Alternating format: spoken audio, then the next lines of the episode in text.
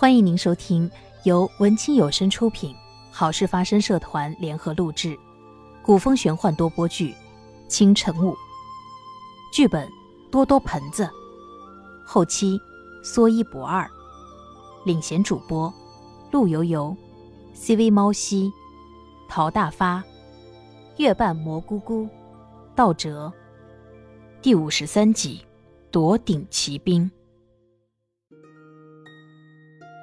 月色下朦朦胧胧的，实在看不出是哪块石头藏了玄机。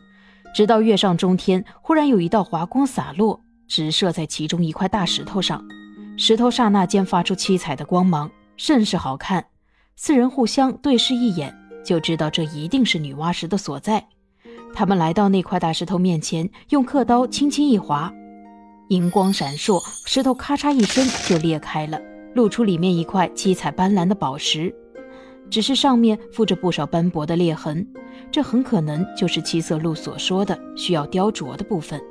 席城捧起宝石，用刻刀轻轻地雕琢起来。不多时，被雕刻过的宝石裂痕完全除去，也越发的光芒四射。这时，七色鹿从光芒中跳跃出来，越雀地对席城说道：“当年女娲也临时补天，偏偏遗落了她在此，颇有些遗憾。如今她终于绽放光彩。”也有用武之地了，谢谢你们，我的使命也算完成了。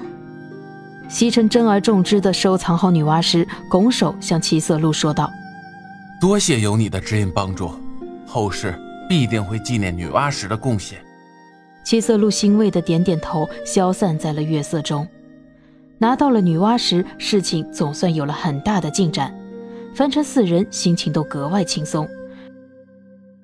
离开不周山之后，便来到了一座小镇，投宿在客栈里，准备好好休息一下。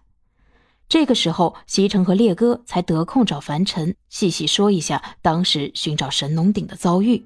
烈哥听完，感叹道：“当初听你们传讯来说神农鼎在智罗手里，我们都甚是惊讶，没想到背后还有这样的曲折。”是呀，原来智罗以前还是正派弟子，一念成魔。也是让人唏嘘。嗯，只是不知道我师父指引我们了解这些究竟有什么帮助啊？我觉得当务之急是想想如何在智罗手里拿到神龙鼎。神龙鼎虽法力被封印，但对智罗来说仍然是一件不可多得的上古神器，他不会随意安置的。他会将它收藏在哪里呢？凡尘提议说：“不如我们还是去智罗的人间据点探一探。”正好，西城大哥，你们也可以探查一下赤金树，说不定咱们可以一并把两件宝物都抢回来。智罗的罗府还是老样子，似乎有恃无恐，根本不怕樊尘他们再来窥探。樊尘还是选择带着大家从偏门处偷偷溜进去。他们打算先查探一下赤金树是不是还在原地，于是，一路躲避着巡逻的魔兵，悄悄往后院过去了。赤金树果然伫立在后院的正中央，暂时没有看见魔兵把守。西城烈哥见到族中至宝，兴奋的想要跑过去。樊尘拦着他们说道：“我们上次来的时候就是在这里中了埋伏，这次还是要谨慎一点。”这好办。烈哥说完，和席尘一起化作赤羽鸟，扇动翅膀便飞向赤金树。赤金树与他们有着特殊的感应，随着他们的靠近，树枝不断摇晃着。叶子发出沙沙的声音，仿佛想要挣脱束缚的感觉。西城烈哥围绕着赤金树飞了一圈，重新回到了藏身之处。西城迫不及待地说道：“赤金树告诉我一个重要的信息，他被智罗掠夺回来以后，就被强行施了法咒，不能离开，一直当他是滋养他那些神兵利器的器皿，时不时就会放不同的兵器在他这里。他说曾经见过一只神鼎。”智罗放在这里的时候说过：“试试你能不能给他解封，死马当做活马医吧。”我觉得这应该就是神农鼎。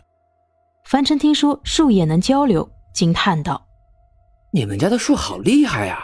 听你这么说，那是八九不离十了，就是神农鼎。”清寒着急的问道：“那后来呢？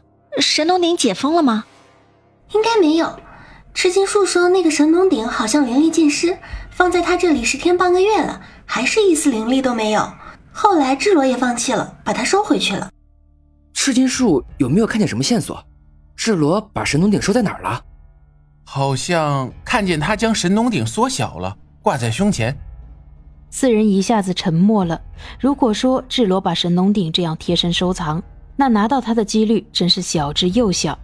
樊城忽然灵光一闪，想到了一条计策。他说道：“我们能不能给智罗制造一个假象？神农鼎恢复了一些灵力，这样他或许会将神农鼎放到赤金树这里来滋养，我们就有机会夺取神农鼎了。”好主意，我觉得可行。西城立即赞同，烈哥和清寒也没有任何异议。商量过后，还是决定由比较熟悉地形的凡尘独自潜入智罗室内进行布局，其他人则暂时藏身在后院里。樊城轻车熟路的来到了智罗的内室，发现屋里聚集着不少魔兵将领，其中好像还有法师和冷风。他连忙躲在窗外，仔细的听着里面的动静。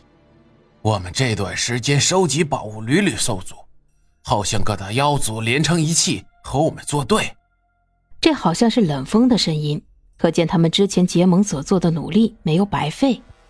那些凡人也好像有人领导组织，竟然好几次截获我们送进京的婴儿，属下办事不力，请主人责罚。法师那边似乎也不太顺利，这应该是梅大哥他们的功劳。一群废物，连凡人都欺负到你们头上来了，我要你们何用？智罗发火了，一群将领吓得立马匍匐在地，连声求饶。幸好我早有预备，呵呵，凡尘小子，任你三头六臂、千军万马，也绝对无法战胜我。凡尘知道智罗所说的正是盘古府。究竟他的计策能否顺利实施呢？本集播讲结束，感谢您的收听。诸位，如果喜欢我们的剧情，还请多多点赞、评论、订阅一下哦。